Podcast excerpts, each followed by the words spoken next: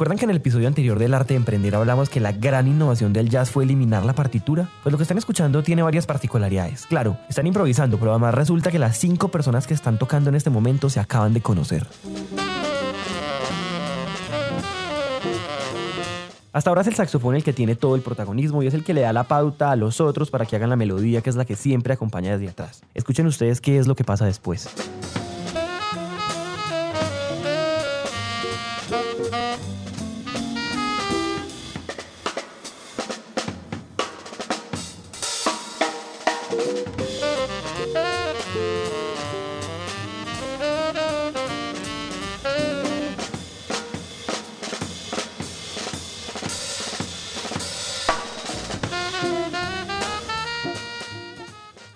Como escucharon, de repente la batería comienza a turnarse la voz principal con el saxofón y entonces se miran y es el momento perfecto para que entre la flauta.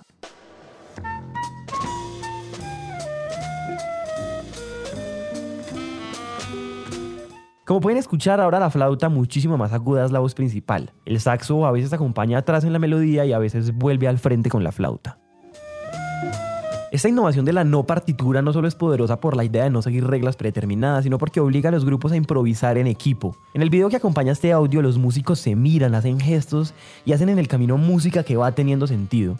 Este tipo de innovaciones comienzan a mostrarnos una relación espectacular entre la música como una gran expresión del arte y el trabajo en equipo en cualquier tipo de organización.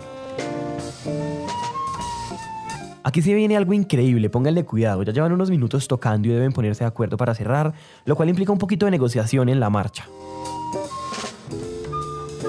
El saxo baja la nota, la flauta baja la nota y la guitarra cambia los acordes en una progresión extra de notas de donde todos se pegan para poder cerrar.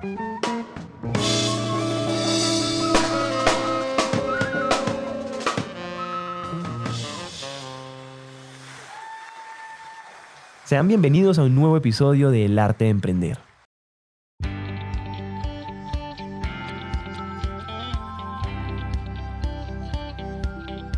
Hola a todos y bienvenidos a Emprendete, un espacio para aprender a través de historias. Es un hecho que las historias son la mejor manera de aprender y queremos que aprendan en esos tiempos muertos como el tráfico, cuando hacen ejercicio, en salas de espera o mientras hacen de comer. Esos tiempos ya no son perdidos, son para que aprendamos juntos.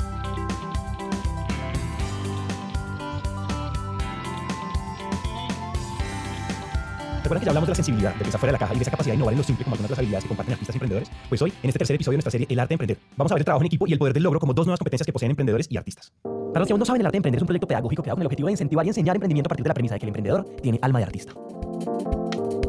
¿Qué podemos aprender de la forma en que cada uno, emprendedor y artista, vive el trabajo en equipo y la orientación al logro?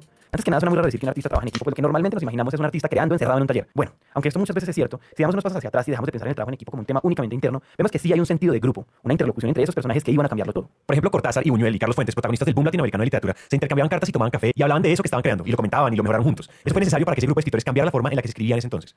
Ese sentido de grupo nos muestra que solo cambiamos el mundo bajo una forma de pensar, sentir y actuar colaborativa. Eso mismo, exactamente lo mismo, pasó con el impresionismo y quién mejor que Margarita Guzmán, experta en arte, museóloga y una de las creadoras del arte de emprender para explicarlo. Es un trabajo que, que van haciendo, digamos, eh, no porque tengan una meta, porque lo curioso es que no se han impuesto, no, es que vamos a hacer un proyecto, no, sino cada uno decía, oiga, no, es que yo miro la luz y hoy la veo hermosa y mire cómo se refleja acá, y el otro de golpe está pensando, no, es que yo ya no veo esa forma, estoy viendo otra. Entonces cada uno va a hacer su representación de acuerdo a lo que está viendo. Pero ese trabajo, esa, digamos, interlocución entre uno y otro, va a hacer que eso produzca algo nuevo, que realmente eso es lo que hace un verdadero trabajo en equipo, ¿sí? Nos gusta pensar los equipos como piezas que se ensamblan a la perfección. Y sí, pero esta forma de pensar de sentido de grupo nos invita, sobre todo, a entender que cada individuo es un todo y entonces aporta un todo. Por eso un equipo es una suma de esas partes que ponen todo de sí. Quien van a escuchar es Gaby Arenas, emprendedora social que trabaja con emprendimiento, niños y arte. O entiendan el concepto de tolerancia no es del el concepto tradicional de tú tienes tus creencias, yo tengo las mías, yo te respeto, pero no te creo, sino tú tienes tus creencias, yo tengo las mías, y cuando esas diferencias trabajan juntos agregan valor a un proceso, que es además lo que hace un artista.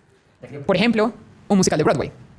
En un musical de Broadway, donde tienes tres artistas ganadores del premio Tony, Emmy, Oscars, ellos no son parte de un equipo donde tienen una función específica. No, cada uno de ellos es un todo y aporta a la obra ese todo. Y eso le hace ganar a la construcción. Ahora, entendiendo la importancia del sentido de equipo para lograr objetivos comunes dentro y fuera de las personas y las organizaciones, volvamos a hablar de equipos. It was how they built a team, how they built it, and a process whereby they figured out who the customer was. I, I think you can't, you know, this idea, and we've, we've tried it, like having wine and cheese and having everybody meet and talk to each other. That's not, you know, that's not good. Uh, you don't really learn about other people in that. You can talk to them, but you learn their social skills. Each team needs a hustler, a business person, but each team needs a hacker, kind of a, a technical person. And technical people, they don't like to do that kind of stuff. They- and so you have to have something where there's action involved, where you're working on a project where you can see each other under stress. Um, and those, that's just two of you. The hackers and the hustlers are just two people. You also need other people in there. You need, we always talk about the hipster, someone who can help help design the user experience as well, and then someone who knows how to manage the people as well. Quien están escuchando es nada más y nada menos que Bill Olet, emprendedor serial y director del Martin Trust Center for MIT Entrepreneurship, es decir, el director del centro de emprendimiento de una de las mejores universidades de este mundo. Cuando conversamos con él, nos decía que en su opinión empresas como Google o Facebook no habían sido así de exitosas por ser grandes ideas, sino por la forma en cual habían estructurado sus equipos para cumplir un plan de acción. Entonces, así esto suena obvio, ¿qué podemos aprender de construir grandes equipos que logran materializar grandes objetivos? Pues Santi, comenzamos este episodio con una pieza de improvisación en jazz. ¿Por qué? Porque investigando y leyendo sobre estas conversaciones que ocurren entre arte y emprendimiento, sobre trabajo en equipo, nos encontramos que esta gran similitud que hay específicamente entre la música era muy especial y teníamos que hablar de eso. Esa metáfora que relaciona los grupos musicales con los equipos de trabajo en realidad no es nueva. Desde hace mucho tiempo, personajes como Peter Drucker, uno de los padres de la administración moderna, empezaron a comparar al gerente o al líder con el director de una gran orquesta. En una visión muy clásica, los grandes músicos eran grandes compositores y grandes directores de orquesta que escribían obras maestras y después buscaban a grandes músicos para que la interpretaran. Si nos ponemos a pensar, esta idea de una gran banda con grandes músicos que siguen a su director es una visión ah, como antigua de trabajo en equipo. El director es quien manda, nadie duda de sus capacidades y el resto no hace nada diferente a obedecer. Esto a mí suena como una forma de liderar que está como pasando de moda. Si se acuerdan de María Cristina Córdoba, la cofundadora de Catarsis, ella, que vive de preparar organizaciones para innovar y para responder a los nuevos desafíos del mundo, nos habló de dos tipos de organizaciones: las organizaciones tradicionales y las llamadas responsive organizations, u organizaciones del siglo XXI. Una responsive organization es una organización que ha logrado pasar del modelo tradicional de organización del siglo XX al modelo de organización del siglo XXI. Una organización del siglo XX estaba, está diseñada en estructuras jerárquicas, una organización del siglo XXI está estructurada de manera plana en círculos autodirigidos, modelo casi de holocracia. Una organización del siglo XX es una organización secretiva donde hay muchas cosas que no se hablan, no se cuentan los salarios de las personas ni nada. Una organización del siglo XXI es una organización completamente transparente, como pasa en Catarsis. En Catarsis todo el mundo sabe lo que gana todo el mundo. ¿sí? Y en Catarsis no es el área de talento humano que define lo que le pagamos a los consultores. Cada consultor define cuánto le paga a su equipo. Cada consultor define cómo le paga al equipo en función del esfuerzo del equipo. Obviamente hay unas reglas, hay unas normas, pero obviamente la creatividad es el arte de encontrar la libertad dentro de las limitaciones. Siempre hay unas limitaciones, pero es director de proyecto, sea creativo. Pague al equipo en función del, del, esfuerzo del equipo. Una organización del siglo XX es una organización eh, basada en modelos de mm, command and control. Una organización del siglo XXI está basada en el poder. Aquí es donde la metáfora del jazz se vuelve fascinante. Nos atrevemos a decir que las primeras bandas de jazz a finales del siglo XIX fueron las primeras responsive organizations en ver la luz del mundo. ¿Por qué hablamos de esto? Ya suena muy cliché decir que todo está cambiando cada vez más rápido, pero es verdad. Lo importante es que mientras más rápido se mueve el mundo, las organizaciones deben aprender a adaptarse para responder a esos cambios. Y eso implica cambiarnos el chip en la forma en la cual los equipos trabajan. Y Santi, pues así como el trabajo en equipo ha cambiado en músicos y en artistas, también lo ha hecho en empresas y en organizaciones. ¿Recuerdan la banda con la que empezamos este episodio? Pues no es claro quién es el jefe y no hay protagonistas perpetuos. En cualquier momento el saxo tiene la voz principal y los demás lo siguen, pero en otros momentos la batería o la guitarra o el bajo o la flauta toman la vocería porque simplemente es mejor para que la música que están haciendo suene mejor en ese momento. Definitivamente los equipos de trabajo tenemos mucho que aprender de los yaceros. El mundo está cambiando y se mueve cada vez más rápido y seguir un plan al pie de la letra cada vez funciona menos y eso hace necesario que aprendamos a ser flexibles y creativos. Mejor dicho, que desarrollemos habilidades de improvisación. Estamos educados para pensar en la improvisación como si fuera algo malo, como si improvisar fuera, hacer las cosas a las patadas. Y ojo, ojo, no estamos diciendo que no tiene sentido planear. Solo estamos diciendo que el plan nunca va a salir al pie de la letra y entonces siempre habrá espacio para improvisar un poquito. Y acá, de nuevo, ustedes se preguntarán, ¿por qué ahora están hablando de improvisar? ¿No estaban hablando de trabajo en equipo? Pues antisiguiendo con ese tema de lo importante que es aumentar nuestra capacidad adaptativa ya que el entorno cambia todo el tiempo, un buen improvisador es esa persona que responde de manera creativa y certera a algo que no esperaba. Es decir, la improvisación nos puede dar nociones de cómo debemos comportarnos para ser flexibles y adaptativos en equipo. Entonces, ¿qué podemos aprender de los músicos, especialmente de los grandes de aceros, sobre improvisación?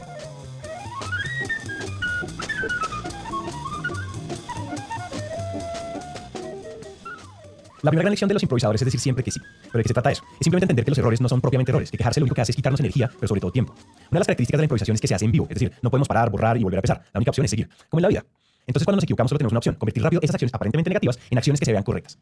A ver, veamos este ejemplo. Escuchemos esta nota. Esta es una nota correcta, pero imaginen que por cualquier motivo el pianista pone un dedo donde no es y entonces suena mal. ¿Sí vieron cómo eso no sonó tan bien? Un buen improvisador tiene únicamente una opción, continuar tocando y convertir esa nota mal tocada en parte de una melodía que sí sea armónica. Escuchen como Nils Landocki, pianista danés, repite dos veces la nota incorrecta dentro de una melodía que sí suena bien.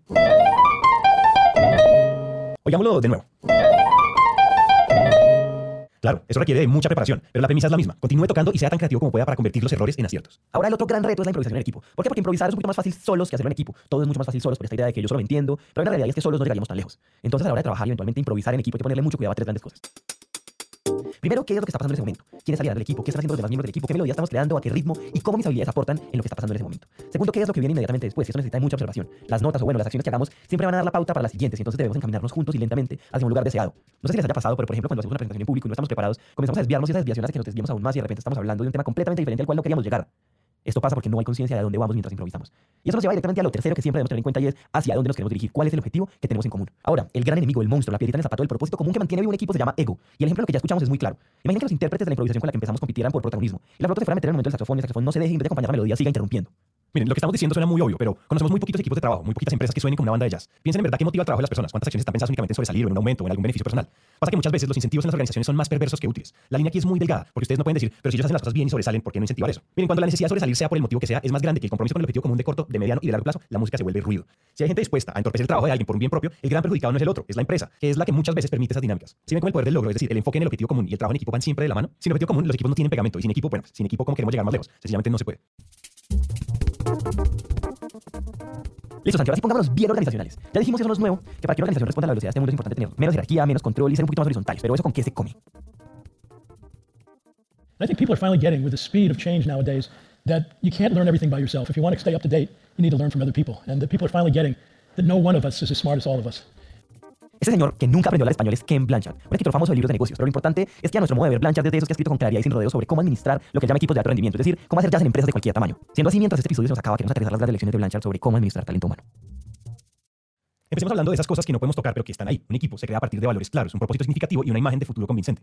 Toda esta filosofía detrás de una empresa tiene algo en común, y es que no podemos obligar a nadie a creerla. Tenemos que convencerlos y eso no es tan fácil. No sirve de nada tener clara una filosofía teórica si nuestra gente no cree en ella, si la gente no la comparte. Cada vez más las personas se conectan más con empresas que cumplen un propósito adicional al hecho de solo hacer dinero. Y diciéndoles esto no les proponemos cambiar de rumbo y crear una fundación. Paren por un momento, recuerden qué problema están solucionando, por qué es significativo y recuérdenselo a su gente. Ahora, ese propósito siempre crea una idea de futuro, que de nuevo es mucho más que una simple visión pegada en la pared. Aquí hay dos grandes lecciones. Por un lado, esa visión de futuro debe ser convincente, es decir, debe ser retadora pero realista. Los retos crean incertidumbre y eso aumenta la creatividad, pero la creatividad se mantiene así y solo así yo creo que es posible. Y por otro lado, celebren juntos los avances. Nada motiva más a un equipo que las victorias tempranas. Entonces, si están cumpliendo las metas, no salga a celebrar con sus socios. Hágalo saber, celébrelo y compártalo con toda su gente. Esa parte me encanta y es ahí donde termina toda la filosofía empresarial y a hablar de las acciones del día a día que se pueden tocar y que crean grandes equipos. Recordemos que el objetivo es tener equipos horizontales, autónomos y autodirigidos, en palabras de Cristina, responsive organizations. Bueno, los consejos de Blanchard son cuatro. Primero, crea un equipo de aprendizaje continuo. Sentir que aprendemos nos mantiene vivos, pero ojo, no solamente les estamos diciendo que gasten millones en capacitación o en cursos, si no tienen la plata para hacerlo, les estamos proponiendo crear un espacio horizontal de aprendizaje, lo cual implica desaprender algunas cosas. Por ejemplo, es importante entender que el aprendizaje debe ser de arriba hacia abajo, pero también de abajo hacia arriba. Eso mata la capacidad de crear y en cambio, enseñarle algo a mi jefe me empodera, que es justamente lo que queremos. Lo segundo que está muy relacionado con el aprendizaje es el poder de las buenas relaciones. Y el aprendizaje es muy simple, si trabajar no es rico, pues no va a pasar nada. Aquí queremos darles un solo consejo. La piedra angular para construir relaciones es la vulnerabilidad. Es decir, es dejar de proyectarnos perfectos. Cuando admito que me puedo equivocar, que tengo problemas, que tengo sentimientos, dejo ver mi vulnerabilidad y mi humanidad y me conecto con la gente. Señores, nadie, absolutamente nadie se conecta ni con jefes, ni con colegas, ni con personas perfectas. Y por último, lo tercero es compartir información. Esto lo mencionó Cristina y lo vamos a repetir. En una organización del siglo XXI no hay secretos. No le tengan miedo a decir cuánto venden, no le tengan miedo a hablar de salarios, hablar de clientes. ¿Saben por qué? Porque la única razón para que haya secretos es porque hay desconfianza y si no hay confianza, pues básicamente no hay nada. Adicionalmente, si yo le doy a un empleado acceso súper limitado a información, limito también la posibilidad de crear y conectar juntos. La mayoría de sinergias y de conexiones poderosas que no ocurren en las empresas es sencillamente por falta de información. Y por último, es importantísimo concentrarse en los resultados y no en los procesos. Es decir, si le digo a mis empleados cómo tienen que hacer cada cosa, tengo de nuevo máquinas siguiendo instrucciones. Si en cambio les pongo un reto y les doy la libertad de crear, hago infinita la posibilidad de crear cosas nuevas. Eh, y acá como que ya se nos acabó el episodio de hoy. Y no queremos despedirnos sin antes decir algo. Todo este tema de trabajo en equipo tiene algo muy particular. Y es que es de las cosas más repetidas y más obvias, pero sencillamente nadie lo hace. ¿Por qué? Porque por un lado está la teoría y por otro lado está la acción.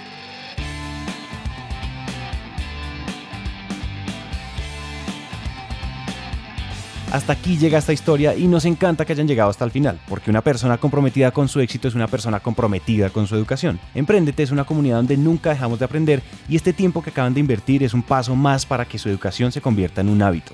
Y recuerden que de cada mil personas que nos escriben nos tomamos un café o hacemos una llamada con por lo menos 100 de ellas, así que dejen la pena y escríbanos por WhatsApp.